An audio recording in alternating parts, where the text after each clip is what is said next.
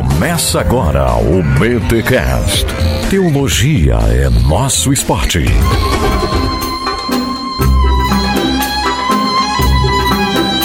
Muito bem, muito bem, muito bem. Começa mais um BT Cash, o de número 402. Eu sou Rodrigo Bibo e então martela, martela, brincadeira, parei.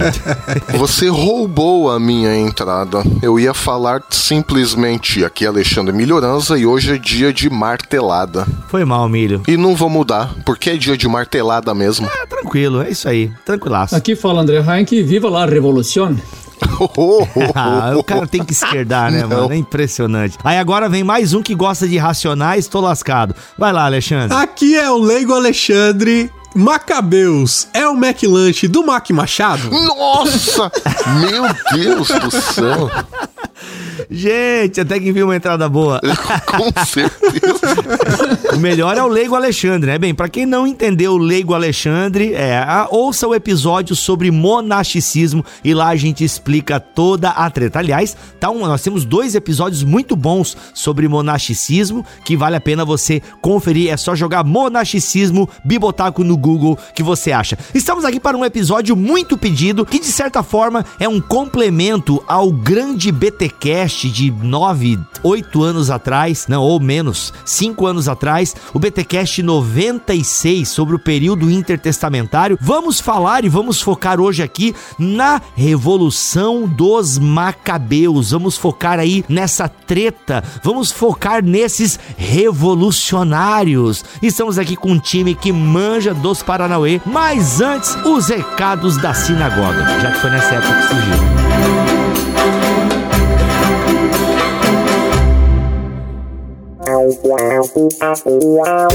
Os recados paroquiais dessa semana, galera, presta muita atenção porque eu tenho três recados importantíssimos para você que acompanha o Bibotalk. Olha só, o primeiro recado, galera, saíram.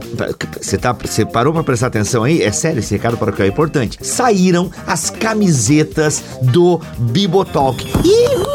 Fogos, fogos, Sr. Tuller, fogos, fogos de artifício, porque até que enfim saíram as camisetas do. Eu, eu tava falando meio baixo, meio contido, acho que eu não quero acordar o pessoal aqui do lado da sala, não sei. Mas, gente, saiu a camiseta do Bibotalk, sim, em parceria com a Hideaway. Nós estamos lançando três modelos de camisetas: duas pretas e uma branca. Essa camiseta é especificamente para você que curte o nosso trabalho, que quer levar no peito a nossa marca. Gente, ó, o link para você adquirir a camiseta está aqui na descrição deste BTcast, beleza? Em bibotalk.com. E lembrando que você que é mantenedor tem um desconto de 10%, tá? E eu já passei este desconto lá no grupo do Telegram. Então você que é mantenedor, dá uma olhada no grupo do Telegram ou na lista de distribuição, que é melhor ainda. Bibo, onde é que eu encontro a lista de distribuição? Está no link que a Camila sempre manda para vocês quando vocês se tornam mantenedores. Tem o link para entrar no grupo do Telegram e tem o link da nossa lista de distribuição. Lá eu mandei o cupom para vocês que dá direito a 10%. Galera, é o seguinte, as camisetas têm qualidade, ficaram muito legais e se elas derem certo, é óbvio que a gente faz mais modelos das camisetas Bibotalk. Então, vai lá, adquira o seu modelo porque elas ficaram legais demais. E a qualidade é Hideaway, ficou demais, galera. Eu, tô, eu não recebi as minhas ainda, eu já tenho camisetas da Hideaway, por isso até que eu sugeri a parceria com eles e eles toparam demais de primeira. E eu tô muito feliz com as nossas camisetas. Eu espero que você goste também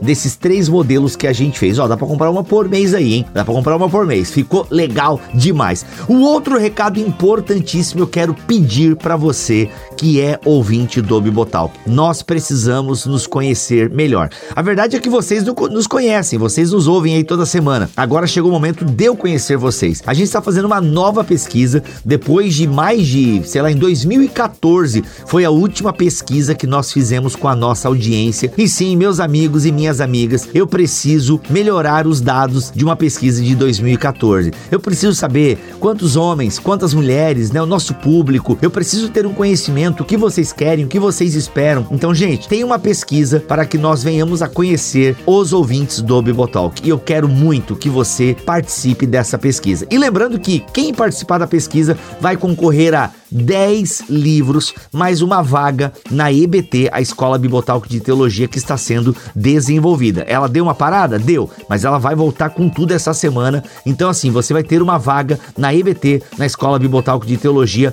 mais 10 livros. Sim, você vai ganhar 10 livros da Mundo Cristão, 10 livros da Thomas Nelson Brasil. Então, você que participar da nossa pesquisa vai concorrer a esses brindes, beleza? Ó, e se bobear, eu vou pleitear até uma camiseta da Highway. Não posso prometer, mas eu vou pleitear. Mas o importante, gente, é você participar. Em menos de um minuto você participa da nossa pesquisa. Sério, menos de um minuto. Olha, são 12 perguntas, eu acho, só pra gente conhecer um pouquinho melhor a nossa audiência. Então eu queria muito que você fizesse este esforço e clicasse no link que está aqui na descrição deste BTcast 402 aqui em bibotalk.com. Tá bom, gente? Eu vou coletar esses dados aí por uns dois meses. Então, junho, julho, agosto. Final de agosto, se você tá ouvindo esse podcast em agosto, você ainda pode participar da pesquisa, tá bom? Quero muito que vocês participem dessa pesquisa. E o último recadinho importante, galera, é o seguinte: Prime Day tá vindo aí. Prime Day é um dia, são dias de descontos exclusivos para quem é Amazon Prime, gente. Sério, muita coisa boa vem por aí. Ó, você quer comprar o seu Kindle? Chegou o momento. Mas Bibo, eu não sou Amazon Prime. Torne-se agora. Torne-se agora porque é R$ 9,90 por mês, dá direito a você ter frete grátis em vários produtos lá na Amazon, dá o direito de você ter o Amazon Music, você tem o Amazon Prime Video, que, gente, é a Netflix com um catálogo enorme de coisas, muitas séries legais, filmes e por aí vai, fora o conteúdo original. Você tem e-books no Prime Reading, e-books gratuitos no Prime Reading. Cara, tem uma série, só o frete grátis que você tem nos produtos, em muitos produtos, já vale muito a pena você ser um Amazon Prime. Então, torne-se um Amazon Prime, o link tá aqui na descrição deste BTcast 402 em bibotalco.com, tá? E aguarde porque nos dias 20, 21 e 22, se não me falha a memória, tá? É daqui a 15 dias vai ter, tá? Vai ter o Amazon Prime Day, tá? Já saiu a data, 21 e 22 de junho. 21 e 22 de junho vai ter o Prime Day. Então, torne-se um Prime agora e o link tá aqui na descrição deste BT Cash. Simbora ouvir este episódio que está bom demais, de alta qualidade, gente. E é isso. E a gente volta na semana que vem. Um abraço. Vai pro episódio que tá, ó, tá, tá, nos... tá o que, cara? Nada a ver. Tá, tá bom demais. Eu ia falar tá nostálgico. Não, não, nostálgico foi o da semana passada. Esse aí tá nórdico, eu queria falar. Tá nórdico, porque tem martelo. E martelo eu lembro de Thor. E por isso que o Thor, o martelo do Thor aparece na capa de novo. É isso aí. Um abraço, gente.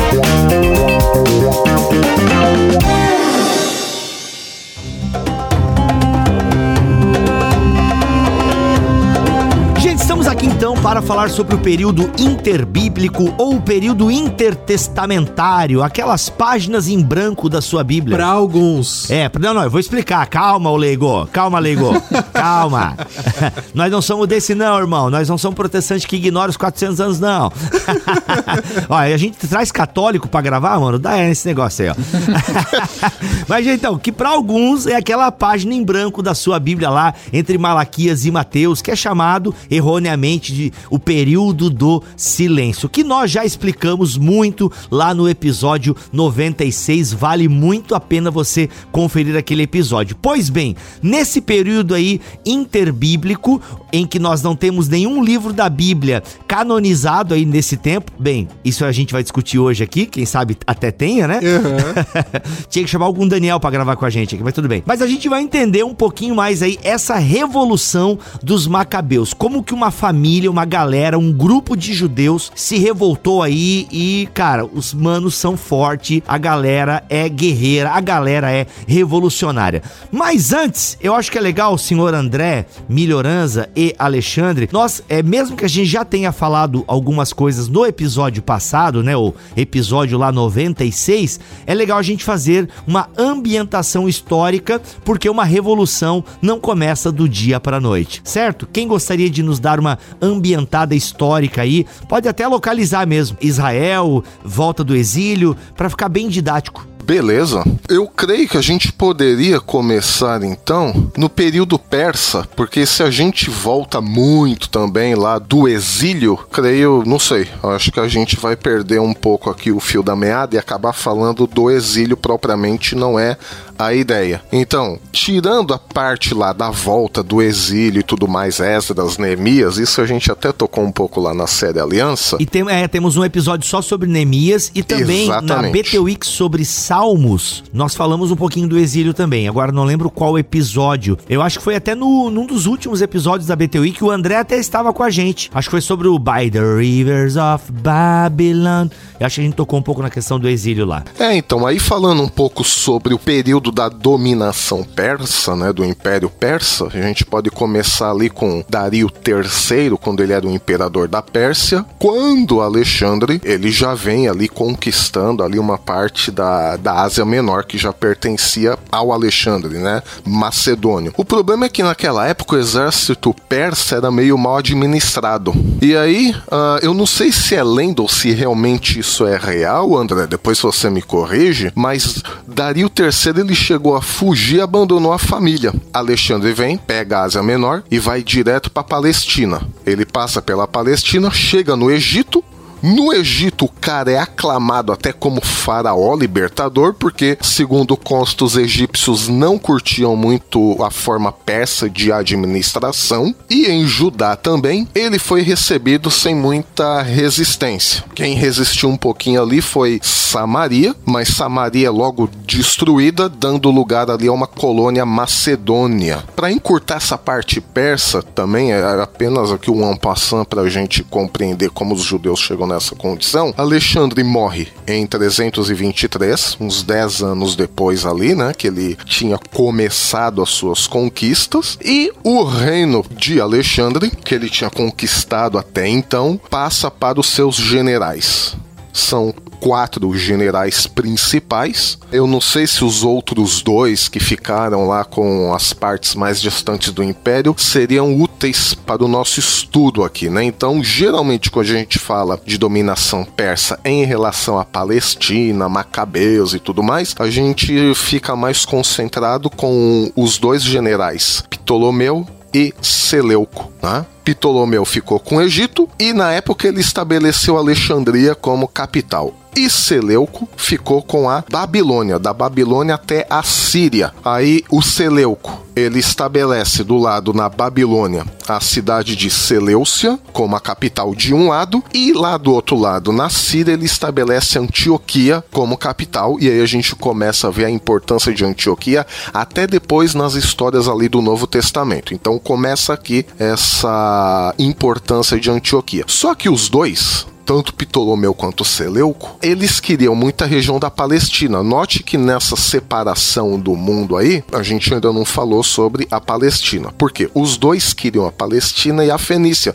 Por quê? Porque era um, o, o- a parte ali da Palestina, Israel, Líbano e todo o resto ali dos países, eles formavam um corredor natural que ligava o Egito com o resto do mundo, norte da África e tudo mais, né? Porque o outro lado ali, pelo deserto da Arábia, era um deserto, não era uma passagem natural. Então, quem controlasse ali aquela faixa de terra da Palestina, controlava o comércio, controlava a grana, controlava quem podia entrar e sair de uma região para outra, de um continente para outro. E os dois ficam Olha aí. naquela tensão para ver quem controla a Palestina. Quem controlava esse corredor, controlava o comércio, a grana, controlava quem entrava e saía do continente africano para o continente asiático. Muito bem. Ptolomeu, ele consegue o controle da Palestina nessa primeira vez, e aí nós temos uma Palestina com quase 100 anos de domínio dos Ptolomeus. E aí os Ptolomeus, eles pouco mudaram a administração da Palestina em relação ao Império Persa. Então não teve muita revolta. Ô, peraí, peraí, gente. Só, ô, eu vou te interromper aqui. Peraí, segura aí. Quando a gente tá falando Palestina,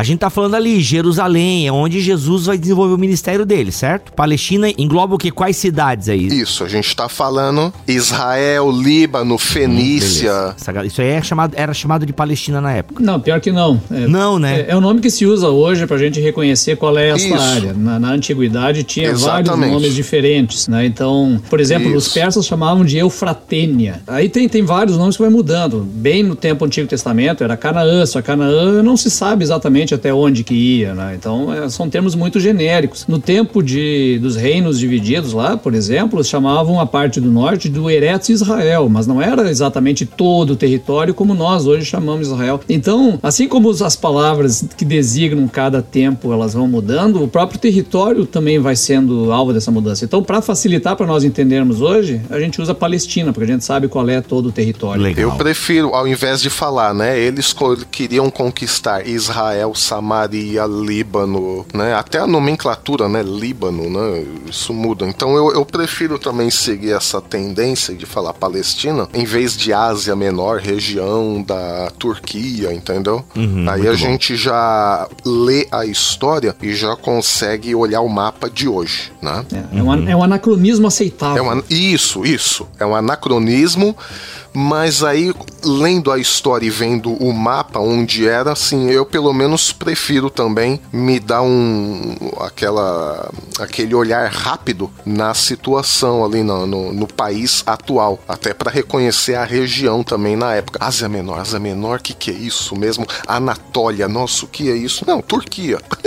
Pronto, não é esse o nome, não era esse o nome na época, mas enfim, como o Heinck disse, é um anacronismo aceitável. Uma coisa que eu, que eu acho que é digna de nota aí, tomara que não atrapalhe o pensamento do, do Milho, mas pra mim, na hora que o Milho falou do corredor, deu um estalo aqui, porque Alexandre o Grande chegou praticamente até a Índia, né? Ali nas fronteiras do que hoje é o Paquistão. É, na minha cabeça, quando eu faço essa retomada histórica, me parece que é, Alexandre ele tá chegando na Índia pela porta dos fundos, sabe? Pelo caminho terrestre, porque se sabe que tinha um comércio, tinha um trânsito assim grande e bastante rico do ponto de vista comercial entre a costa oriental da África, a Índia e a Península Arábica, né? Então, quando se fala de corredor, me parece que isso que o Milho falou é interessantíssimo. Esse corredor, né, que, que é cultural também, ele liga também a Península Arábica ali, aquele pedacinho do Oceano Índico ali, aquela bacia com o Mediterrâneo. Então você tem dois comércios marítimos que são ao mesmo tempo é bastante diversos, bastante frutíferos. Esse pedaço de terra então se torna de algum modo o centro do mundo. Na Idade Média isso vai ser batido muito na tecla que Jerusalém é o centro do mundo porque liga esses três continentes: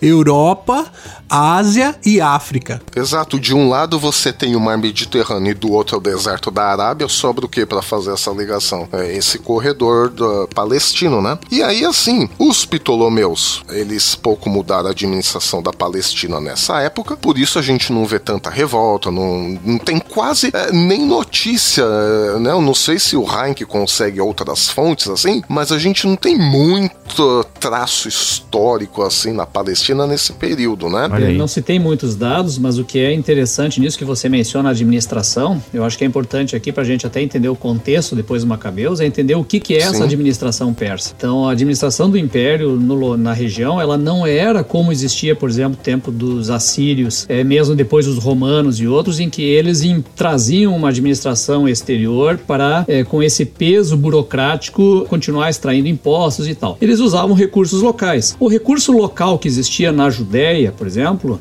eh, não era de uma elite estabelecida, era o templo.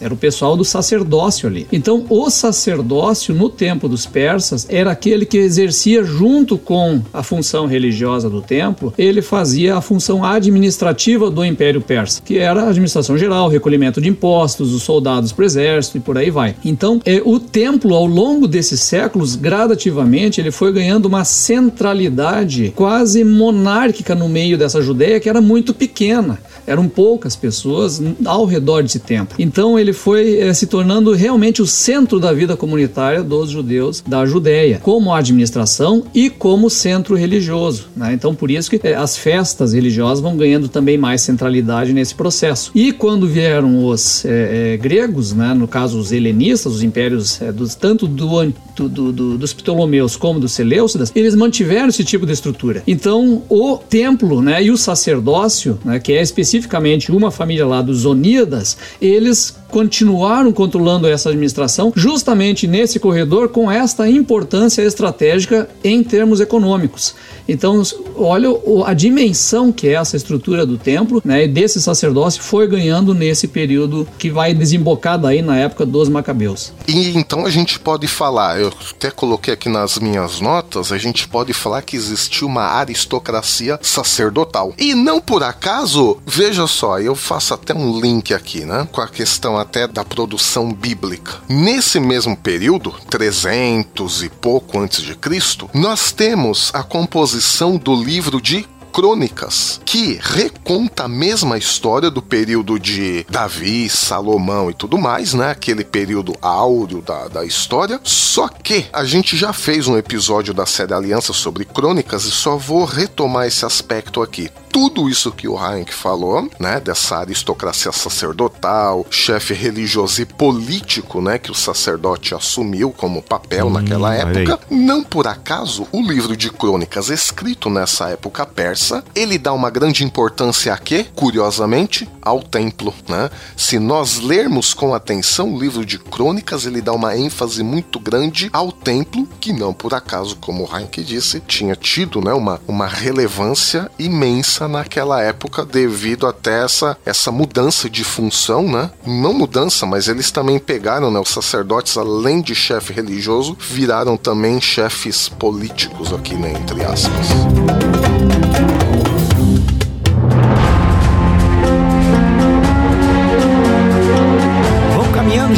Assim, tem vários detalhes. Vamos chegar nas revoluções. Eu quero ver porrada, tiro, porrada, sangue, bomba. Eu quero ver o martelo aí. Eu quero entender como é que um grupo de judeus ousou se rebelar contra o seu governante e o negócio ficou feio. Vamos lá, o que, que a gente precisa saber mais para chegar diretamente na Revolução dos Macabeus? Agora, Seleucidas, né? É, antes do Seleucidas. Sempre tem um antes, né, cara? Assim, só. só não, só para dar um, um, trazer um ponto aqui que é interessante para entender também o contexto dos Macabeus, nessa passagem dos Ptolomeus para os Seleucidas. Que é, em 312 há uma ocupação por parte dos Ptolomeus de Jerusalém e há uma deportação de parte da comunidade judaica para fundar a grande comunidade judaica de Alexandria que os estudiosos vão dizer, pelo menos na, nas introduções das Bíblias católicas, que no período dos Macabeus, você tem uma quantidade de judeus na diáspora que, inclusive, seria maior do que os judeus da Palestina. Então você com, começa a perceber que os que ficam na terra, hoje que a gente chama de Terra Santa, são, digamos assim, os judeus que têm que manter a sua identidade a todo custo, porque afinal de contas o judaísmo começa a ser ser não só algo ligado a um território, mas uma cultura espalhada pelo mundo, pelo mundo antigo ali, que carrega sim esses traços de do lugar da onde eles vêm, mas já começa a ter uma influência dos lugares onde eles estão agora. Até porque o termo judaísmo e a expressão judeu ela só aparece nesse tempo dos Macabeus, no livro dos Macabeus. É a primeira vez que esse termo é usado para designar né, um povo e relacionado a uma terra e a uma cultura mais ampla. Muito bom. E foi nessa época que a Bíblia que Jesus usou foi produzida, né? A Septuaginta, justamente na cidade de Alexandria. Sem entrar nos pormenores das lendas que cercam isso, mas o fato histórico é que houve uma tradução do hebraico para o grego do Antigo Testamento, porque o grego passou a ser a língua oficial aí do império, a língua mais comum, e os judeus absorveram uma parte também da cultura helênica, né? E o resultado é esse, a tradução do, da Bíblia hebraica, ou o que nós chamamos Antigo Testamento, para o grego nesse período aí, né? Tá. Gente, então vamos lá. Os judeus, então, é, voltaram do exílio, papapá. A dominação da região ali, depois que Alexandre morre, fica dividida entre os seus generais. Quem fica tomando conta dos judeus? Qual é o cara? É o Ptolomeu ou é o Seleucida dali? Primeiro Ptolomeu. Primeiro Ptolomeu, ok. Por 100 anos. Depois, só que, como a gente falou agora há pouco, os dois grupos queriam controlar o corredor: comércio, grana, uhum. guerra, enfim, três continentes, enfim. Uhum. E os Seleucidas, já desde aquela época, eles não tinham concordado muito, evidentemente, desde aquela época, os Seleucidas não tinham concordado com a tomada da Palestina pelos Ptolomeus, mas também os caras, naquela época, não tinham muitas condições de fazer nada. Eles tentaram algumas vezes, mas sem sucesso. Não sei se vale a pena entrar em cada uma das tentativas dos Seleucidas para tomar isso dos Ptolomeus. Então eu resumo aqui: eles tentaram algumas vezes sem muito sucesso. E aí, as províncias do Oriente, lá da Babilônia e tudo mais, estavam enfrentando muitas rebeliões. Então os Seleucidas, além disso, também tinham perdas ali na região da Turquia. E eles estavam vendo o controle deles reduzindo. Aí o Antíoco III, em 223, quer dizer, quase 100 anos depois da morte de Alexandre, sobe ao trono Seleucida. E o que, que ele vai fazer? Primeira coisa, ele vai chegar ali na região da Turquia, Ásia Menor, e vai reafirmar o controle Seleucida ali até a Índia, ok?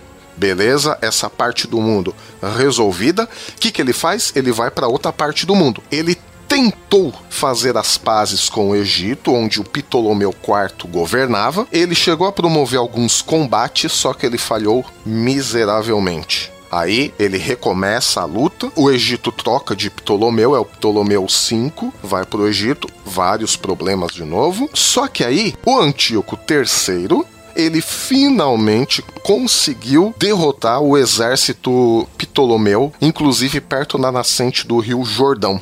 E aí sim, os Seleucidas finalmente conseguem anexar a Palestina. E aí os judeus, de novo, vão receber os Seleucidas. Segundo Flávio Josefo, aí vocês me corrijam se eu estiver errado, nem sempre dá para aproveitar o, Flávio Josefo como fonte, porque tem, tem uns exageros de um lado, mas também a gente não pode. Muita paixão. Muita paixão, isso. Mas também não pode é, desconsiderar ele totalmente, né? Então Flávio Josefo diz que os judeus naquela época receberam os Seleucidas com satisfação. Por quê? Portas abertas. Portas, braços e portas abertas. Mas por quê? Tinha uma razão. Eles sofreram muito com essa guerra entre Ptolomeus e Seleucidas. Então, tipo, ao meu ver, eles queriam ver logo o fim disso. E aí, qualquer mínima mudança era vista com bons olhos. Tipo, ó, vamos ver se agora vai, né? E aí, para finalizar essa parte aqui, então, essa minha parte, né? O Antíoco III, no começo, ele mostrou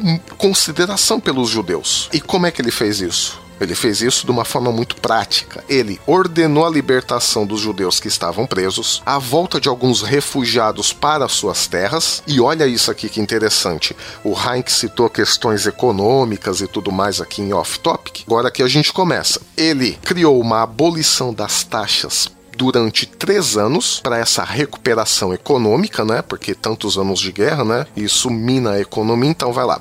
Abolição de taxas por três anos, redução geral de um terço dos impostos e ele garantiu que os judeus vivessem de acordo com as leis judaicas sem serem importunados, inclusive ele fez com que o Estado ajudasse a manutenção do culto dos judeus.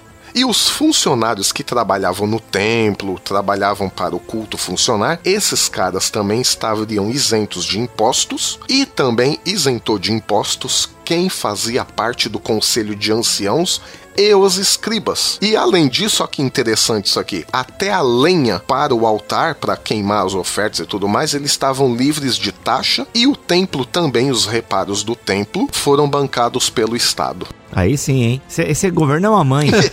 o, o, pessoal acha que esse negócio de financiar o templo é, é, piedade, cara. Não tem nada a ver com piedade, né? Ele era o centro administrativo da Palestina. Os templos da antiguidade, eles eram bancos também, né? Eu não lembro do, do, do, Davi, por exemplo, ofertando os tesouros que eram guardados no templo e tal. Cada pouco no texto bíblico fala do quê? Do saque aos tesouros do templo, porque eles eram verdadeiros bancos. No tempo dos Seleucidas e do, dos gregos, em maneira geral, aconteceu aconteceu o quê? Finalmente começou a surgir uma economia monetária no mundo, porque já existia moeda desde o tempo dos persas, mas ela não era de alta circulação, ainda era muita troca de mercadoria. Então, com os gregos, de fato, aconteceu uma monetarização da economia, né, que depois vai se expandir pelo mundo inteiro, mas ali nós temos de fato a monetarização. E aí o que, que acontece? As classes mais ricas da Judéia, elas usavam o banco, o, o, o templo como um banco, onde se fazia depósitos, inclusive um sistema de investimentos. Você chega no Novo Testamento, Jesus fala sobre a parábola dos talentos, por exemplo, né, a relação do investimento, que não deve ser enterrado, que deve investir. O investimento é o que? É no templo, o templo é o banco. Então, essa centralidade que nós tínhamos, que era política, que era religiosa no templo, ela também se torna uma centralidade econômica. Quando Jesus vem e faz aquela esculhambação no templo, ele ataca também essa questão econômica, porque está rolando um câmbio, uma troca de moedas, um monte de, de coisa nesse templo. Então é, é esse tipo de centralidade que nós estamos falando, essa é a relação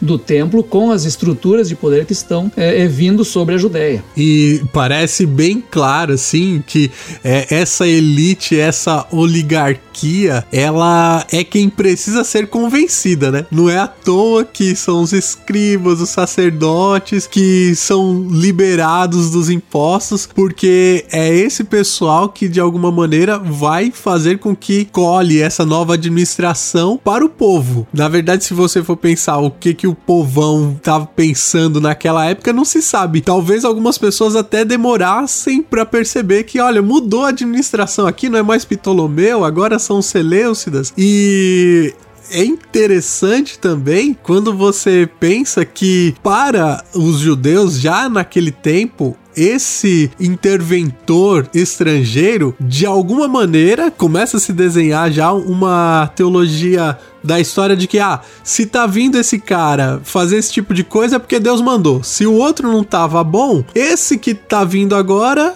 é que vai resolver os problemas e é Deus ajeitando as coisas. Não é por aí, não é? É por isso que a cada intervenção, o povo judeu, de uma certa maneira, é, é, acolhia bem, porque, bom, se, se a administração anterior estava uma droga, se revelou uma porcaria. Então, esse tá vindo, começou a fazer coisas boas, é Deus. Deus está nessa parada, né? É por isso que acolhiam. Então, pensa nos profetas, né? Pensa nos profetas falando, trazendo as palavras palavras contra os pastores de Israel, né? Pelo que eles estão fazendo com o seu povo. É disso que eles estão falando.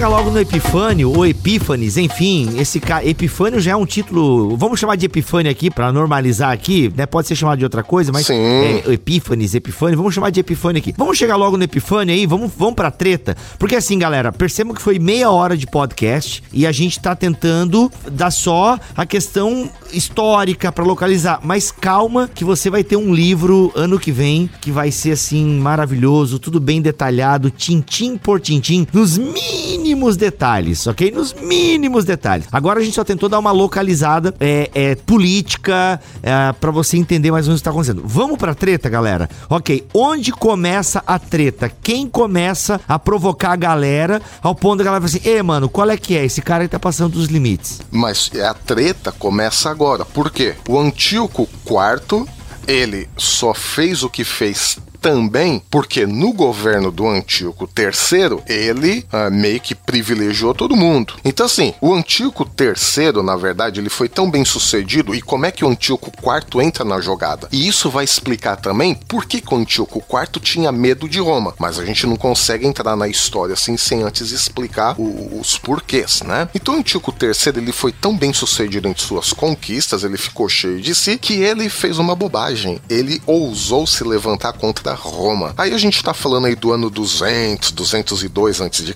Roma tinha acabado de derrotar Cartago. E o general de Cartago, o famoso Aníbal, ele vai fugir para onde? Pro reino Seleucida. Aí Aníbal, Antíoco III, né? Aníbal acaba influenciando o Antíoco III, que se via um pouco ali como juiz de tudo que acontecia na Ásia e na Europa. Por quê? Ah, agora ele controla o corredor ali que dá passagem a tudo, né? O cara ficou se sentindo. E aí o Antíoco III também vai avançar contra a Grécia. A Roma fica de saco cheio dessa tomada de, de, de posição do Antíoco, quem ele pensa que é, e declara guerra contra o Antíoco III. Ele chega junto, né? Roma chega detonando mesmo e vai perseguir ele até a Turquia ali na região de Esmirna e Sardes e finalmente derrotou o Antíoco III em 190. O Antíoco III, isso é muito importante para a vinda do Antíoco IV. Ele foi muito humilhado e ele teve que entregar tudo: as terras, elefantes,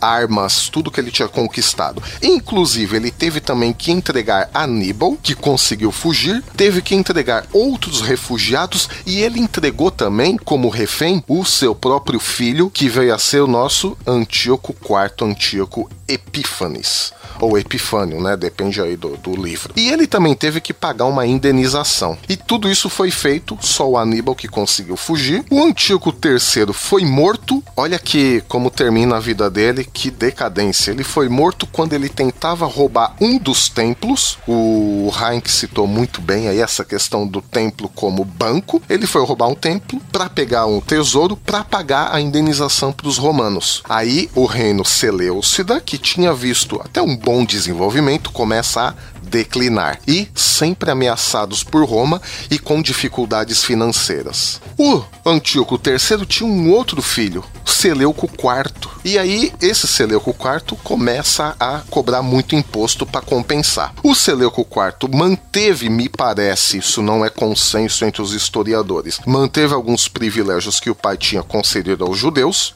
isso está lá em 2 Macabeus capítulo 3. E aí, alguns dos judeus tinham se desentendido com um sacerdote que o Heinck citou no começo desse episódio, Onias III que era os Oníadas, né, a família do sacerdote, muito importante, porque existia essa aristocracia sacerdotal. E aí o resto é muita lenda e tal, não sei nem se vale a pena entrar nisso. Se for engraçado e tiver sangue, vale. Ah, não, é. é. Não entra, vamos embora que tem que chegar no Epifânio. É, tem que chegar no Epifânio. Meu, a gente não chegou ainda, não, eu dei uma distraída aqui para comprar não. um livro e vocês não chegaram ainda. Caraca. Por quê? O Seleuco IV tentou manter Ô, gente, um alguém pouco... muta o milho e vamos logo pro Epifânio, porque o milho... Ele chegou agora. Os caras que ficam estudando demais, eles são muito detalhistas, mano. Vamos pra porrada, mano. Vamos pro Epifânio. Vamos pro cara que sacrificou porco no templo. Eu quero logo isso. Eu quero porco. Eu quero judeu comendo bacon, mano.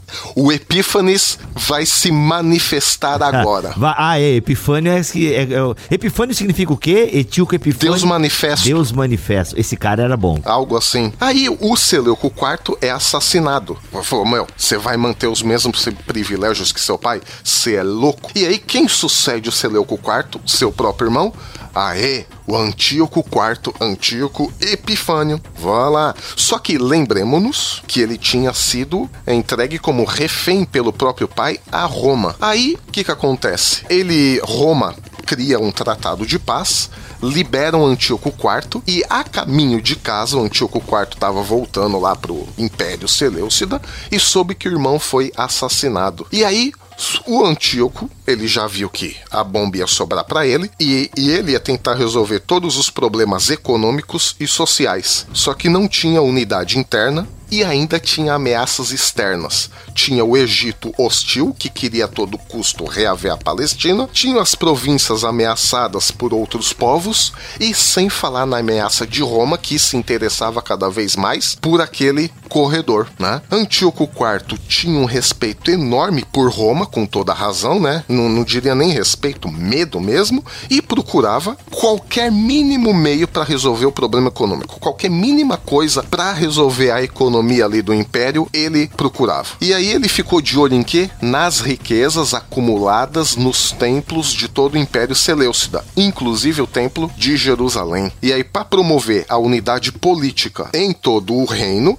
ele declarou que tudo absolutamente tudo seria helenizado. O pai dele, o Antíoco III, tinha deixado os judeus viverem como judeus sem nenhum problema, só que agora o Antíoco IV, para promover essa unidade política dentro do império, ele falou: não, tudo agora vai ser helenizado todos os templos do império virariam templos gregos com adoração de Zeus, adoração dos deuses gregos e a ele também. E aí, justamente o nome Epífanes ou Epifânio significa Deus manifesto. Né? A Epifania. Ele foi um dos primeiros imperadores que não teve colher de chá, ele não teve indulgência, não teve exceção. Antíoco IV não abriu nenhuma exceção e aí os judeus começam a fazer oposição e é agora que o bicho pega. Vai lá, galera. Já falei muito. Até que enfim, galera. Agora acorda aí, pessoal. Pois é. Fecha as outras telas. tá. Pois fecha é. as outras telas aí. Você que tá com vários navegadores abertos e tal. Você que comprou o livro durante a- a- esse podcast. Ó, agora para aí, sossega, que agora The Treta has planted. Agora o sangue você- corre. e aí? Pois é. Senhor André. Pois é, mas é que teve um pouquinho mais de coisinhas que a gente precisa falar aqui. Isso, tá? mas claro. Ah, não, gente, eu vou embora. Tá Ah, olha só, a situação da tal da sabia. grana. Nós estamos falando de muita corrupção aqui desse, desse sacerdócio. Pouco tempo antes dessa função aí, tinha o sacerdócio lá, Onias III. O que acontece? Todo ano ele mandava uma grana pro imperador para ele ser renomeado no cargo. Aí o que acontece? Um irmão dele, chamado Jazão, que é uma versão grega de Josué e de Jesus, esse cara mandou mais grana do que ele para pegar o cargo e roubou do irmão o cargo de sumo sacerdote. E esse Jazão, ele era muito fã da helenização. Então o que que faz? Ele decidiu que Jerusalém tinha que ser uma cidade, uma autêntica polis grega, uma cidade com cidadania típica grega de todas as camadas mais altas dos Seleucidas. Então o que que ele fez? Ele, eu- lá o livro de Macabeus fala do horror que ele fez, que foi o quê? A construção de um ginásio e uma efebia em Jerusalém. Aí você vê a tal da construção. Uma o quê? Efebia é uma escola da paideia grega, que ensina a, a cultura grega Dos meninos. dos meninos. Por isso que é efebo, né? Então, o, o que que acontece? A construção dessa, desses prédios, ele não é apenas, ah, vai ter agora um lugar para se exercitar e tal. Não. Ele é justamente o processo pelo qual o menino, o jovem, passa na educação para se tornar um cidadão da cidade. Então, ele estava, na verdade, implantando em Jerusalém um sistema grego de cidadania grega para a cidade de Jerusalém. Ou seja, você vai ser cidadão de Jerusalém não mais por ser de uma genealogia, de uma etnicidade judaica, de ser observante da Torá, da lei, etc, etc. Você se torna cidadão de Jerusalém se passar por essas escolas. Esse é um processo que está entrando aqui, né? Então, todo o sistema econômico, tributário e tudo mais, a partir de agora, ele passa em, em função desse grande sistema dentro de uma eh, típica cidade grega e não mais dentro da tradição judaica que vinha em Jerusalém até então. Então, eh, não é apenas a questão religiosa que está posta, tem toda um, um, uma questão cultural e social que está embasando isso aqui. E você vai falar, Heinck, como eles praticavam esses esportes ou Ah, não? sim. É o ginásio, né? O ginásio, ele é o local em que se faz, se pratica nu esse esporte. Aí, ó. Então quer dizer que o pessoal do ginásio fica mandando nudes. Exato. Tá, tá dentro da cultura grega. Olha aí. Porque tava, é, tá- tá- eles praticavam pelados, então por quê? Por isso que era proibida a entrada de mulheres nas práticas esportivas, Ah, porque era só masculino, porque Exato. os caras estavam pelados. E pro judeu que era circuncidado, ele passava vergonha, porque os gregos tiravam sarro da circuncisão. Então eles começaram a não mais circuncidar os filhos, para não passar vergonha na frente dos outros, Hum. né? Então, por enquanto tem um processo que é apenas cultural, não tem uma imposição. Só que no meio disso tudo, o tal do Antíoco tentou invadir o Egito to- e os romanos proibiram, não, não vai entrar no Egito. Ele volta e aí ele sabe o quê? Que lá na Judéia tá fechando o tempo pelo cargo do sumo É, sacerdote. mas olha o medo de Roma aí. Exato, o medo de Roma tá aí. Então tá fechando o tempo lá, por quê? Aconteceu lá, eh, nesse meio processo, acontece o seguinte: o Jazão, ele tenta, continua aquele processo de comprando cargo, aí aparece um outro cara, que é um funcionário lá do cargo, tal do Menelau. Menelau oferece mais dinheiro pro camarada para assumir o, o sumo sacerdócio. Assumiu o cargo no lugar dele. E ainda assassina o Onias III, que é o último sacerdote legítimo que podia assumir o cargo. Né? Jazão foge, pica a mula. Olha o que, que é a disputa do poder desses caras que são o sacerdócio de Jerusalém. Esse Menelau começa a sofrer uma, uma, uma oposição muito forte dos judeus, porque ele não é da família sadoquita, né, dos Onidas, e aí começa meio que uma disputa interna. O Jazão volta com, um, inclusive, um exército pessoal para é, é, disputar esse poder lá dentro da Judéia. O Antíoco enlouquece daí. Ah, não, vou aproveitar isso aqui, vou interferir lá. Aí ele invade com o exército, constrói um presídio militar dentro de Jerusalém, né, a, a fortaleza de Acra, deixa uma guarnição e aí começa então, de fato, isso tudo que o, o Milho estava comentando, que agora eu vou instituir para valer esse é, o helenismo no meio de vocês, né? Proíbe sacrifícios, proíbe circuncisão, proíbe o sábado, tudo com pena de morte né? E ainda bota o quê? Um altar grego dentro do templo, né? Dedicado, daí os macabeus falam a abominação da desolação. Por quê? Porque é Zeus olímpico, né? Então ele bota o altar e inclusive uma estátua de Zeus dentro do Santo dos Santos. Imagina o que, que é isso. Meu Deus, é horror. E aí, alguém começa a se revoltar com essa parada aí. Não aceita essa profanação do templo. Aliás, até eu tava lendo um livro aí que essa ideia de profanação e sagrado era muito séria essa parada aí, né? Que cada vez até entrar na casa de um gentil era uma parada que era uma mistura que eles não curtiam muito, né? Então eu imagino que esse sacrifício aí, essas profanações aí, caramba, eram horrorosas, né? Seria como, por exemplo, um político entrar no nosso púlpito. Ah, não, isso acontece. Não, vamos dar um exemplo. É... Sim, por isso existe uma discussão, assim, é, sobre isso, porque muitos acham que, olha, o Antíoco, como muitos é, reinantes e imperadores é, externos, ele não conseguia entender essa sensibilidade judaica com essas questões religiosas, né? É, é, a questão da, da, do monoteísmo, a fidelidade a Yahvé, ela é muito latente nos judeus e não é, não existe nos outros povos. Então ele colocar um altar de Zeus em outros templos mundo afora não era um estresse um muito grande, né? Não gostavam e tal, mas não, não chegava a ser um é, o horror dos horrores. Para os judeus era e poucos governantes é, estrangeiros conseguiam entender isso, né? Depois na história romana nós vamos ver se repetindo várias vezes, né? O próprio Calígula decide mandar botar uma estátua dentro do Santo dos Santos e, e e, só é, ele morre antes daí de, de, conseguir impor esse troço, porque ia dar uma guerra judaica antecipada lá. Porque na verdade o Antíoco ele não proibiu assim o culto a Yahvé. No culto a Yahvé não tinha sido suprimido. Ele apenas pediu que Yahvé tivesse uma correspondência com outros deuses gregos e que se utilizasse o templo também para isso, né? Então, na cabeça do Antíoco, como você disse, outros povos, ah, eu implantei isso nos outros povos, rolou. Agora, por que que com esses judeus não tá rolando? E aí o Antíoco, coitado, ele não sabia o que fazer, porque quanto mais ele reprimia até o ponto de fazer tudo isso que você relatou e ainda mais obrigá-los a comer porco, tinha mais repressão, porque tinha gente que realmente estava disposta a morrer por isso. Mas claro, alguns judeus também aceitaram bem essa mudança. Ah, beleza, tamo no, no, no, no reino helênico mesmo, vamos é, abraçar a tá cultura. Aí. Isso vai gerar toda uma doutrina depois de, de, de, martírio e da própria ressurreição. Acho que o Alexandre pode nos falar sobre isso um pouco. É,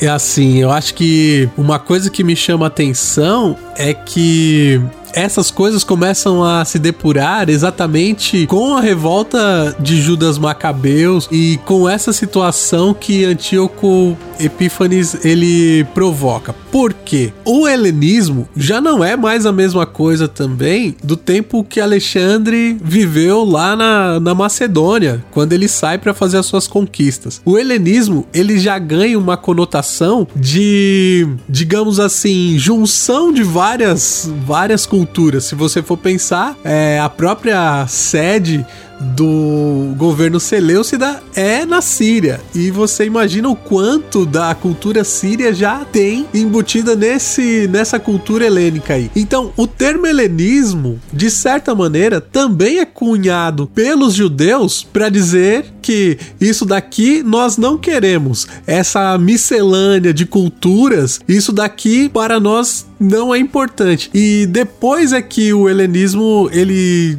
se diz que ganha essa ideia da que a gente tem muito forte na nossa cultura ocidental da cultura greco-romana, né? Para os judeus, sobretudo daquele tempo, o helenismo queria dizer baderna, balbúrdia, é qualquer coisa que não fosse judaísmo. E aí, tomando um pouco aí o, o gancho do André, vai surgir uma ideia de martírio que tá junta também da ideia de guerra santa, que nós vamos defender aqui o nosso, o nosso lugar, que inclusive no livro dos Macabeus vai se contar no segundo livro dos Macabeus, né? que para nós católicos dois são canônicos, o, o primeiro e o segundo Macabeus. Ainda que tenha o terceiro e o quarto, que só algumas igrejas ortodoxas é que consideram. Mas no segundo, você tem o relato dos sete irmãos e da mãe que são martirizados. Os restos mortais desses irmãos martirizados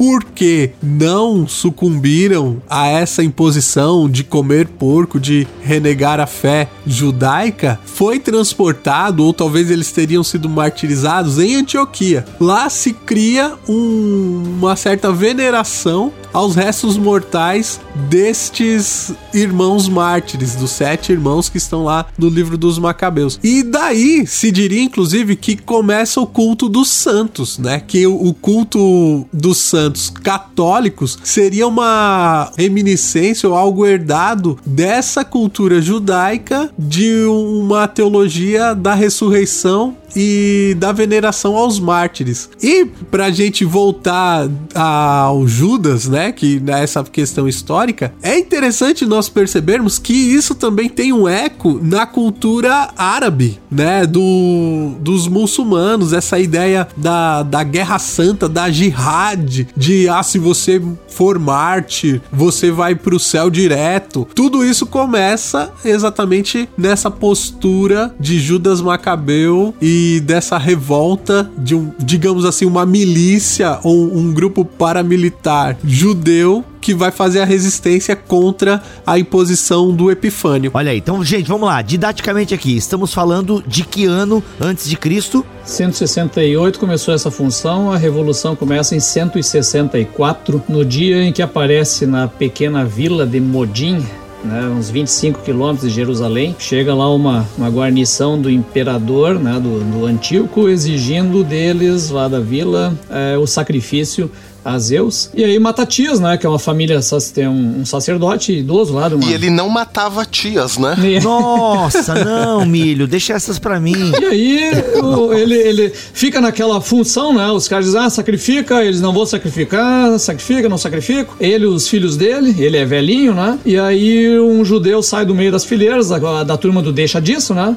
Ele foi lá, não, deixa que o sacrifício pra resolver esse problema, eu faço o sacrifício e tal. E aí ele se revolta, ele pega e mata o cara cara na frente de todo mundo. E aí os filhos pegam e assassinam também os enviados do rei e aí fecha o bolhor. Caraca, peraí, peraí, peraí. Foi uma comitiva do, epi, do Etíoco Epifânio para essa vila lá.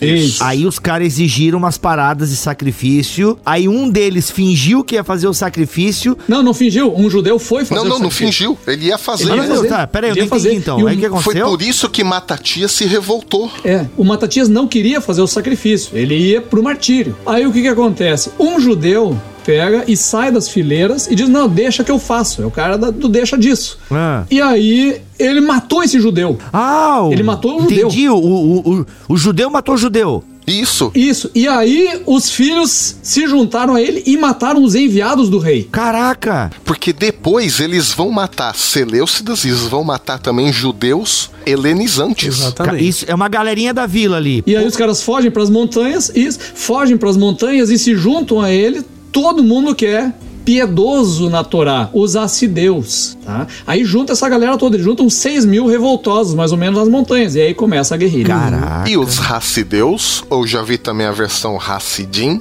é da onde vai vir a galera bem conhecida no Novo Testamento pelo nome de fariseus. Ó, oh, que são os piedosos. Uhum. Isso aí. Exatamente. Que os, os judeus contemporâneos também retomam o nome e os judeus ortodoxos mesmo assim assumem esse nome dos Hassidim.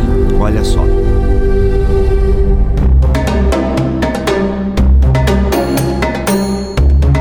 Nessa época, a literatura apocalíptica tá a todo vapor. Então nós temos o livro de Daniel, nós temos o livro de Primeiro Enoque, depois ainda vai ter toda a gama de literatura apocalíptica que foi encontrado nas cavernas do sítio de Qumran. O, os próprios essênios também saem dos, dos acideus, não é, Emílio? Então, aí tem historiador que vai falar que sim, tem historiador que vai falar que não, mas é uma hipótese válida que os Hassidim, ou acideus, eles deram origem aos fariseus, que era a galera que fazia essa contraposição não como os macabeus, mas eles faziam essa, é, essa resistência mais política, tipo, nós vamos resistir aqui, mas não vamos deixar Jerusalém, mas vamos resistir contra a helenização. E os essênios, ou as várias comunidades de Qumran, né? Os essênios era apenas uma das comunidades de Qumran, eles também, em tese, saem desse grupo de Hassidim, só que eles fazem o seguinte, galera, é o seguinte, Jerusalém está completamente corrompida. Isso depois vai piorar, né, com, com os descendentes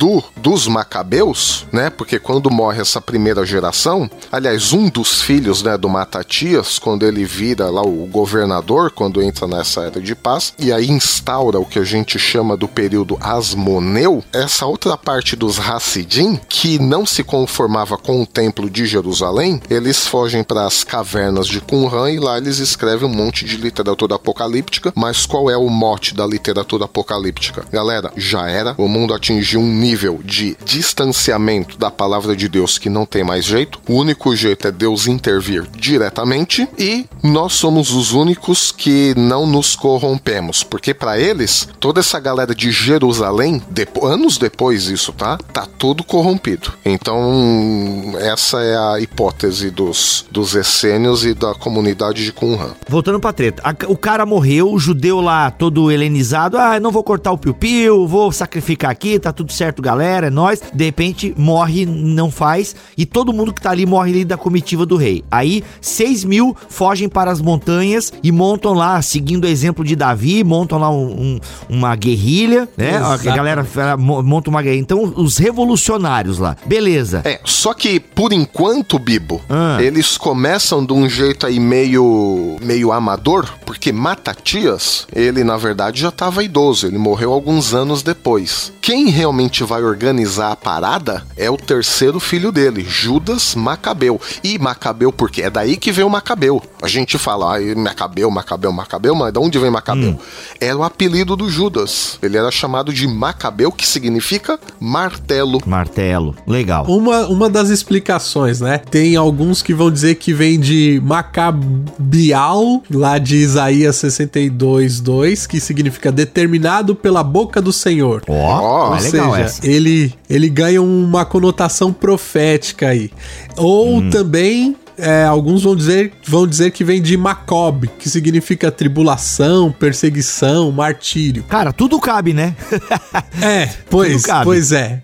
De qualquer forma, tá, essa ideia do martelo tá aí bem presente, né? Uhum, e esse uhum. paralelo que o, o Bibo fez com o Davi, ele cabe perfeitamente, sobretudo na mentalidade judaica. E vamos pra frente aí que não, Depois... vai, vai, não espera, senão o milho começa a entrar. Ó, oh, gente, vamos voltar um pouquinho aqui, porque antes. Não, então vai, vai, Alexandre, vai, acelera, aproveita que você tá falando e vai. Vamos pro Hanukkah, minha gente, pelo amor de Deus. Exato, é o pulo que eu queria dar, André. Falar que dessa revolta e, por sinal, porque Judas ele obtém êxito, os judeus vão comemorar a festa do Hanukkah, né? Que é a, a retomada e a purificação do templo. Isso tá cravado na alma do, do judeu até hoje, né? Que até hoje eles celebram Hanukkah pertinho da festa do Natal é, cristão, que é uma festa também das luzes, uma festa da, da luz que vence a escuridão, e isso está intimamente ligado com as outras histórias do Antigo Testamento,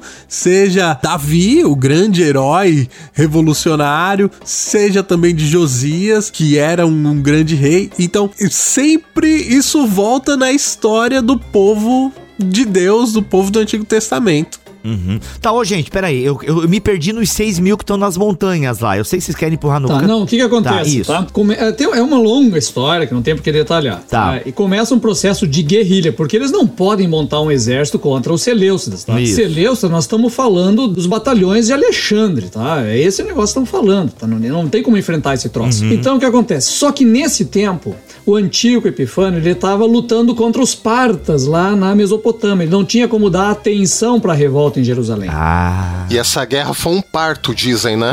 Não. Então, Vai, com- Ah, isso. Então o que acontece? Eles estavam enfrentando pequenos batalhões dos Seleucidas, não um exército montado. Então eles conseguiram, né, com várias pequenas vitórias, né, tudo na guerrilha, ataca e foge. Então eles conseguiram tomar de volta o controle de Jerusalém, conquistaram Jerusalém, né? E conseguiram então fazer essa purificação do templo. Expulsaram os Seleucidas ali e fizeram a, a cerimônia de purificação e restabeleceram o culto como devia ser antes. E é isso que dá origem então a essa festa do Hanukkah. Eles celebram isto, esse episódio. É só que o que, que eles não conquistaram? A tal da fortaleza de Acra dos Seleucidas lá dentro. Então ficou uma situação meio ambígua, né? Porque continuava tendo a fortaleza Seleucida dentro de Jerusalém e eles conquistaram a cidade de Jerusalém eh, em termos gerais e o templo em si. Então o que, que acontece? O Antíoco ele acabou depois desse processo todo, ele concedeu então uma anistia e aí o culto ele acabou ficando de novo restabelecido. Então eles voltaram à situação de antes, não é uma independência de é, Judá. Eles voltaram à situação de antes, com o culto permitido, mas debaixo ainda da autoridade do Império Seleucida. Só que nesse processo todo, é que eles eram judeus que gostariam de permanecer fiéis a todos os princípios da Torá. Só que aí eles tiveram uma suspensão ética ou uma suspensão teológica de alguns princípios, por exemplo, a guarda do sábado. Se eles colocassem isso em prática, a guarda do sábado, eles eles, eles mesmos chegaram à conclusão, gente, se a gente guardar o sábado, a gente não vai libertar nunca Jerusalém disso aqui. Então vamos fazer o seguinte, se for para a defesa pessoal e tal, não precisa guardar o sábado. Tá de boa, pode matar na boa. Para as outras coisas, vamos tentar aqui remediar. Então houve uma suspensão teológica também aí da, da coisa. E a festa da Hanukkah, que, que, que significa consagração, curiosamente foi no mês de dezembro e aí alguns dizem, não sei se é lenda ou não, mas justamente no dia 25. Mas foi próximo, bem próximo do Natal. Se foi dia 25 ou não, mas deve ter sido 23, 24 ou 26, por ali. É, a festa acaba, acabou sendo 18 de dezembro. Ah, 18, olha lá. É Próximo. que é um calendário diferente, né? Então é, Ah, difícil os de Seleucidas precisar. bagunçaram tudo, cara. Até o ano é posto em questão. Legal.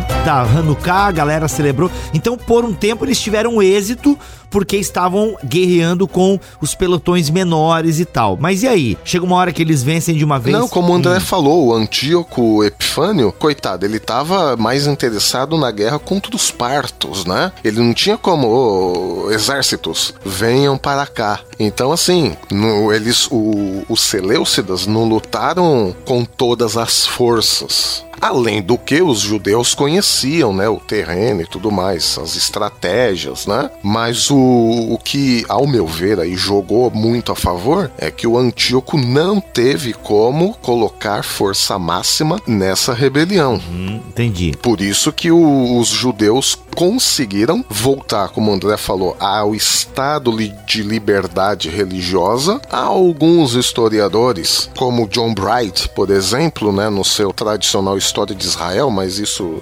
alguns pontos desse livro tem que ser revisto, provavelmente, diz também que houve uma certa autonomia política por um tempo, porque depois disso, desse período de paz, entre aspas, né? Vem a, família, os descendentes dos Macabeus, que é o Estado Rasmoneu, e isso vai durar mais ou menos até o ano 63 antes de Cristo, Ó. quando o, o general romano Pompeu chega para acabar com tudo. Aí é Roma já tentando conquistar todo o mar Mediterrâneo, né? O Mar Nostrum, né? E aí chegou a vez em 63 a.C.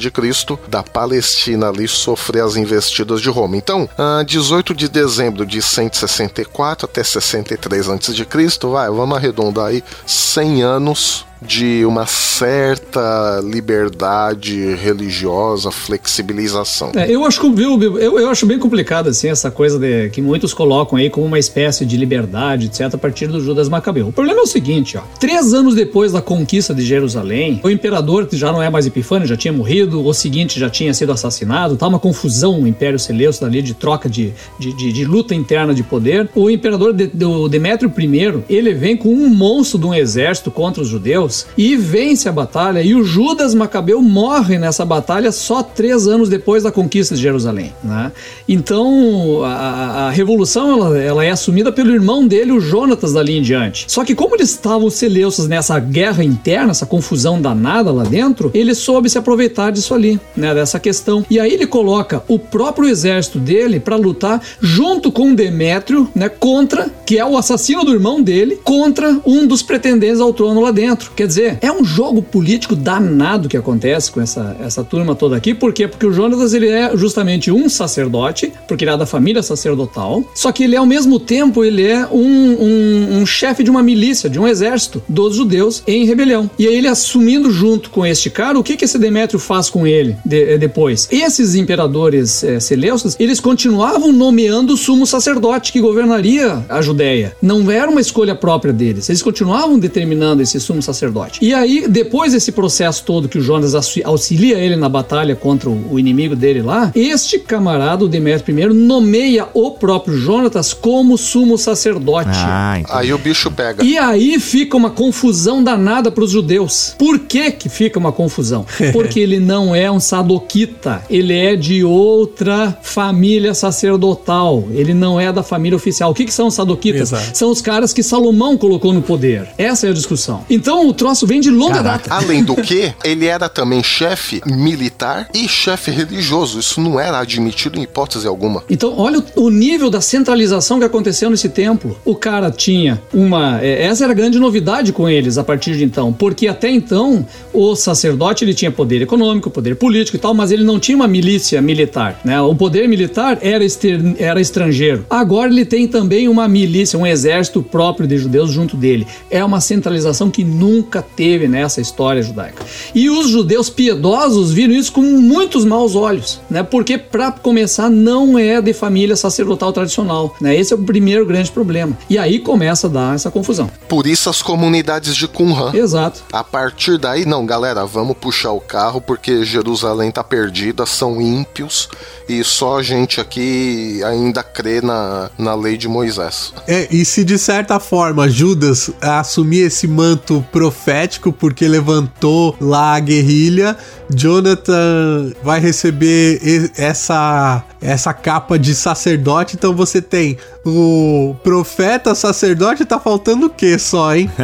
o rei. O rei que, que uhum. depois um dos descendentes deles vai ser, né, o João Hircano vai ser o primeiro rei Asmoneu. É. Exato. Eu acho que não sei se eu resumo só essa confusão bem rapidinho aqui desses irmãos até chegar à dinastia Asmoneia, que, que o, o rolo é grande, né? Ah, seria legal. Sim, sim, não, é resume porque eu quero entender o seguinte, tu já respondeu até a pergunta que eu ia fazer, é, tá, se essa faixa era tão sabe, era tão importante aí porque controlava o comércio entre continentes e tal. Pô, como é que eles conseguiram ter 100 anos assim de paz, né? Então tá explicado, porque no fundo a galera começou também a fazer um jogo político ali, por isso que conseguiu esses 100 anos assim, por assim dizer, mas só conseguiu não com violência, mas com joguete político, é isso, né? Não, mas teve violência também, muita violência. Eita, então me explica, vai. É, então o que acontece? Esse Jonatas, que conseguiu concentrar todo esse poder na mão dele, estava visitando um outro pretendente dos do Seleucidas, tá no, no, rolo político lá do Seleucidas, tá? Tá visitando o cara e esse camarada, tal do Trifão,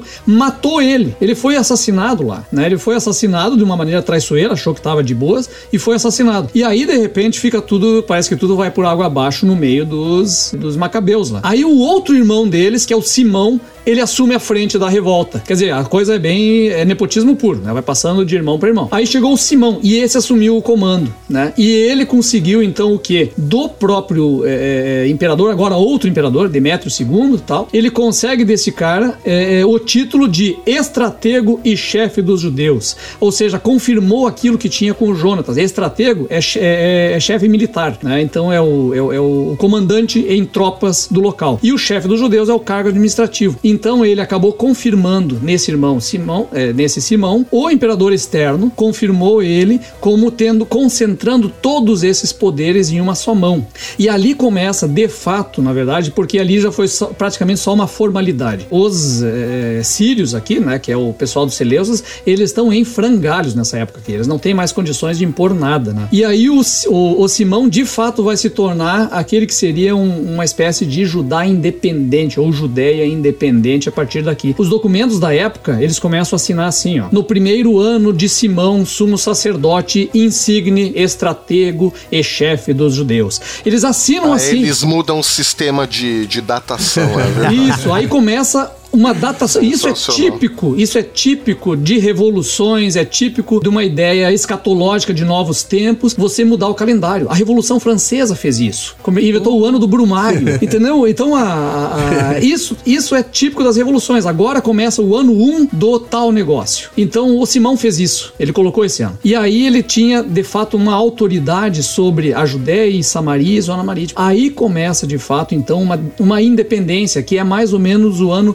140, 141. Quando ele fez o quê? Ele foi e conquistou a fortaleza de Acre em Jerusalém. Tomou dos Seleucidas e aí ele faz o quê? Aliança com Esparta e com Roma e aí ele se torna então, né, de fato, um governante independente do Império Seleucida e dos outros todos. Né? Então o que acontece? Ele mantém esse caráter e aí ele é aclamado popularmente. Vai o povo e condecora ele, né, com esses cargos, diz: olha, você é isso tudo mesmo, né? Esse cargo tríplice, vamos dizer assim, e com um seguinte caráter: a partir de agora é hereditário. Quer dizer, o teu filho vai continuar nesse mesmo cargo unificado e assim por diante, até que venha o profeta prometido que vai restaurar, sei lá o que. Né? Então, uh, é, é, nasce de fato uma dinastia. Ele só não é rei no nome, mas ele é um rei a partir de então. Ele se comporta como rei. Ele é um rei helenista com um exército próprio. E aí ele começa a chamar o que? Mercenários para compor esse exército, estrangeiros, que é típico do helenismo. Ele usa púrpura, ele usa é, ouro, ele usa todos os elementos elementos de um rei. Só que ele não é rei. Oh. É, não, é interessante a gente ver essa aliança com, com Roma, porque depois Roma vai crescer. Nessa época, na verdade, já começava o seu, sua expansão. Mais pra frente,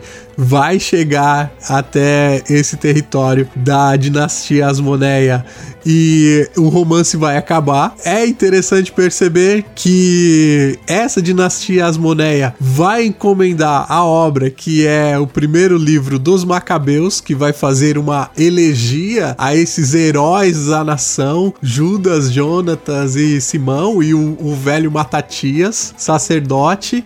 E você tem na Bíblia católica ou no apócrifo do de primeiro Macabeus uma apologia a esta a toda essa luta para dizer que, olha, tá vendo? Tudo isso aqui foi dedo de Deus. Foi Deus que, que conduziu assim. E o segundo livro de Macabeus, ele faz uma crítica a esse começo da dinastia Asmoneia, porque o segundo livro de Macabeus é escrito na diáspora. Então são os judeus de fora olhando para isso e dizendo: Tá vendo? Deus está conduzindo a história do, do povo judeu. É importante nós termos empatia com o povo da Palestina, mas é importante também nós olharmos para esses caras, para essa dinastia Asmoneia com uma certa desconfiança. Então, nessa literatura chamada macabaica, se nós podemos dizer assim, ou nesse conjunto de quatro livros, né, se nós pegarmos Pior que macabaica é só pentateucal, mas tudo bem.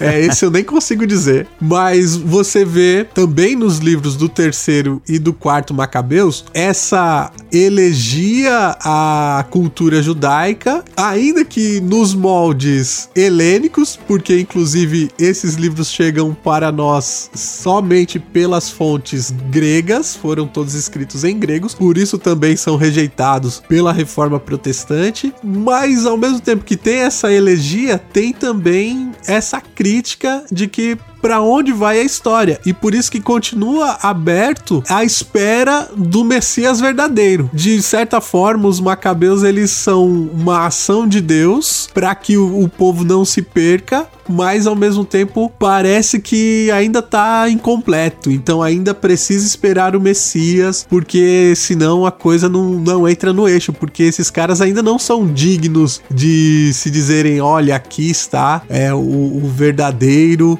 rei que vai botar as coisas em ordem. É, e até porque a sequência do, dos descendentes do Simão e a história dos Asmoneus, não vamos tratar delas aqui porque ela é o horror dos horrores, né? Nós temos episódio, assim, de, de crucificação de 800 fariseus opositores, sabe? É, Pô, Alexandre Balas, é, a mãe dos caras lá, teve ixi, assassinato, morte, intriga, pelo Alexandre amor. Janeu, exato. Então, o cara, é, é, assim, ó, é o horror a história, é o horror horror. E aí vem esse clima de decepção que a gente chega no Novo Testamento, que vem disso aí, né? Quer dizer, a grande revolução dos macabeus, né? Piedosa, né? Lá do Matatias, do Judas e tal, ele acaba já com a primeira geração em pura disputa de poder e pura disputa, né? De, no meio dos outros impérios, ele se comportando igual a todos os outros impérios e outros reinos, né? Tem toda uma história desses asmoneus, deles avançando então e conquistando os territórios é, é, ao norte, Samaria, Galiléia e tal, e impondo inclusive, o judaísmo à força. Quer dizer, eles, eles é, circuncidam na marra os idumeus do sul e, e, outros povos lá da Galileia são circuncidados na marra. Quem não se torna judeu é expulso. Quer dizer, tem todo um processo é, revolucionário que é terrível nessa história dos, dos, dos asmoneus e que vai gerar toda essa decepção desse povo com as suas próprias autoridades. E a expectativa messiânica fica muito exacerbada a partir dessa experiência deles. Né? Então, quer dizer, Deus precisa intervir aqui porque a coisa realmente está feia. Essa é o mote de toda a literatura apocalíptica, inclusive do Apocalipse de João. Eita. É, aí nós já temos um podcast sobre literatura apocalíptica, mas eu penso que cabe a gente fazer um, mais um episódio sobre literatura apocalíptica que, que é massa. Tem muita coisa para se falar ainda. Gente, sobre então a revolução dos macabeus, os revolucionários, deu pra gente ter uma noção? Alguma coisa que é fundamental nós falarmos aqui que não falamos? Não sei, todas as marteladas acho que foram dadas. Eu só ainda diria que é, dessa literatura do primeiro e do segundo Macabeus, que no fim acaba sendo o melhor registro é, de toda essa essa, revolução, ainda que tenha Flávio Josefo e algum, alguns outros escritos que dizem é, respeito, mas é dessa literatura que mescla história com teologia, começa a se desenhar um conceito de ressurreição dos mortos, sobretudo no segundo livro dos Macabeus, do mérito dos mártires, que nós já falamos, e também da prece dos mortos. Então, por exemplo, na festa de finados católicas, no dia do finados, é lido um trecho do livro dos Macabeus para dizer que é importante você rezar pelos mortos, porque o Judas Macabeus teria feito isso, né? Porque a prece do, do fiel é, ajuda o justo a ter um bom descanso. Ah, tá. É daí então que vem. Eita, Interessante. Nós, olha aí. Viu, mas é, só aproveitando o gancho aqui, né? Você vai levar o gancho é do. Vai devolver o, o Não, não, o gancho do. É, vou levar o gancho do Alexandre agora, que é a questão da ressurreição, né? Porque justamente é o martírio, a ideia do martírio, olha, morrer pela fé, morrer por Deus e pela fé em Yahvé, é que eh, leva essa ideia de ressurreição, porque é muito ancorado lá também no, no, no Ezequiel 37, né, de Deus levantando o seu povo, né, é, dos mortos, eles é, se produz então essa ideia de que, olha, Deus é justo no final das contas, né, Deus é bondoso, Deus é justo e mesmo na morte ele vai recompensar os seus. É um Deus que recompensa. E aí começa a emergir então essa ideia de que, olha, vai haver uma ressurreição. E aí tem várias formas diferentes que eles trabalham isso, né? Alguns pensam na ressurreição mais né, do modelo helenista né, que é uma vida eterna com Deus e tal, mas tem também a ideia da ressurreição corpórea no Apocalipse, no final, no, no, na escatologia, no final dos tempos. Então, de uma ideia de uma ressurreição dos justos que sofreram esse martírio na perseguição, né? E aí que nós vamos ver também essa diferença lá no Novo Testamento, quando você tem fariseus crendo na ressurreição, por quê? Porque eles são parte desses piedosos que lutaram contra esse império. E os saduceus que não creem na ressurreição. E os saduceus são quem? São a classe sacerdotal que estava mancomunada com o império. Então tem todo esse processo aqui né, acontecendo e que vai desembocar em muito do pensamento que nós vemos no Novo Testamento. Por isso que é tão importante a gente conhecer a história dos macabeus. Olha Podia aí. fazer um teste BuzzFeed, né? Na Revolução dos Macabeus, quem é você? Colaboracionista ou revolucionário? Ó, ah, mano, eu com certeza, me conhecendo, eu acho que eu seria o cara. Ô, mano, como é que a gente não morre pra continuar aqui? Tu é o isentão. É, é o isentão. Eu, eu seria o isentão. Tá, gente, como é que a gente. Assim, o que, que dá pra gente abrir mão aqui da nossa religião pra não morrer? Ah, gente, uma bistequinha, vai. Ô, uma bistequinha, um bacon. Qual é? Mas, mas aí é que tá, cara. Essa é justamente a noção da fidelidade que eles têm. Porque existia a possibilidade de você, por exemplo, participar de um banquete pagão, né? O banquete pagão e aí comer só coisas puras num banquete pagão. Isso era possível. Só que a questão do martírio é o que? A palavra Sim. martírio é testemunho. Eu uhum. devo testemunhar diante dos outros a minha fé. Então não vale você dar uma disfarçada para cumprir a lei de maneira disfarçada. Não, você tem que explicitar que está cumprindo ela. Olha e aí, aí pagar o preço disso. Essa é a noção de martírio. Ela está sempre ligada a um testemunho. E o testemunho na literatura apocalíptica, seja em Qumran, seja agora com os Macabeus, seja até no livro de Apocalipse, se nós dermos direitinho, todo testemunho leva à morte. Mas isso pode ser um outro podcast com as questões da apocalíptica. Muito bom, muito bom. Gente, é isso. A gente deu um panorama, olha, panorama bem. Apesar, olha, foi panorama mesmo, apesar que a gente sobrevoou muita história para contar um pouquinho para vocês de como é, pô, eu posso falar isso? Posso, de como Deus estava ativo com o seu povo, mas ao mesmo tempo a gente percebe também que o povo não é fácil, né? E aí, mas assim, não é um período de silêncio, teve muito barulho, teve muito sangue. Gente, uma pergunta aqui, uma pergunta aqui. Eu sei que já tem mais de uma hora e vinte de podcast, mas olha só, a gente pode dizer que tem uma mão de Deus nisso tudo, né? Porque de alguma forma isso ajudou o povo a, a preservar a preservar o povo ou não? Vocês acham que a revolução macabeia Todos esses revolucionários de alguma forma foram importantes para a preservação do povo de Israel e se talvez não tivesse acontecido a revolução, eles estariam muito misturados e talvez o judaísmo não tivesse ganhado força ou não? O judaísmo é muito maior do que a revolução dos macabeus e teria continuado da mesma forma. Cabe essa minha pergunta agora ou o episódio já respondeu e eu não prestei atenção? Eu acho que a revolta dos macabeus é fruto da cultura judaica. Se não fosse Judas Macabeu, seria outro, mas pela história do povo judeu, pela história que a gente ouve do Antigo Testamento, cedo ou tarde alguém teria tomado o mesmo rumo para preservar a cultura, a tradição, aquilo que tinham recebido dos pais. Me parece que, que é por aí. Hum. É que, cara, é uma perseguição, é, é uma perseguição completamente localizada. Você tem uma diáspora no mundo inteiro, cara. Você chega à descrição lá do Novo Testamento, do encontro em Atos, cara, tem gente tudo que é canto do mundo.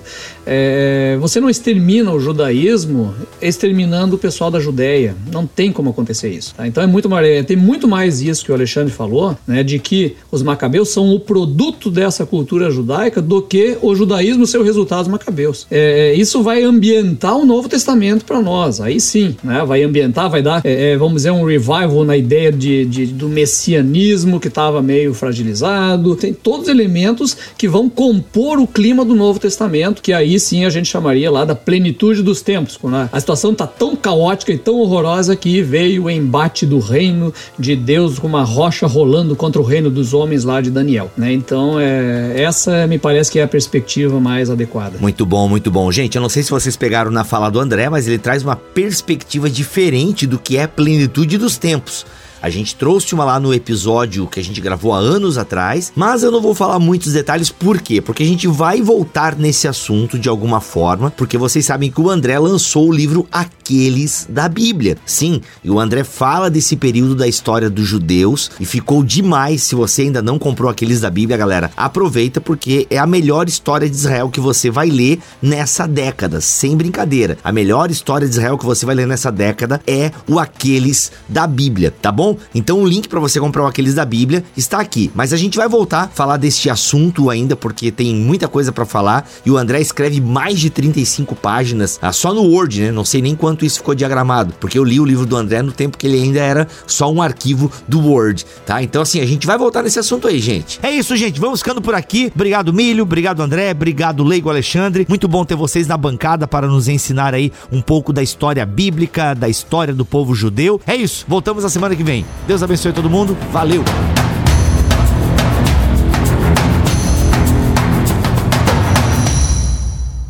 Este podcast foi editado por Tuller Bibotalk Produções.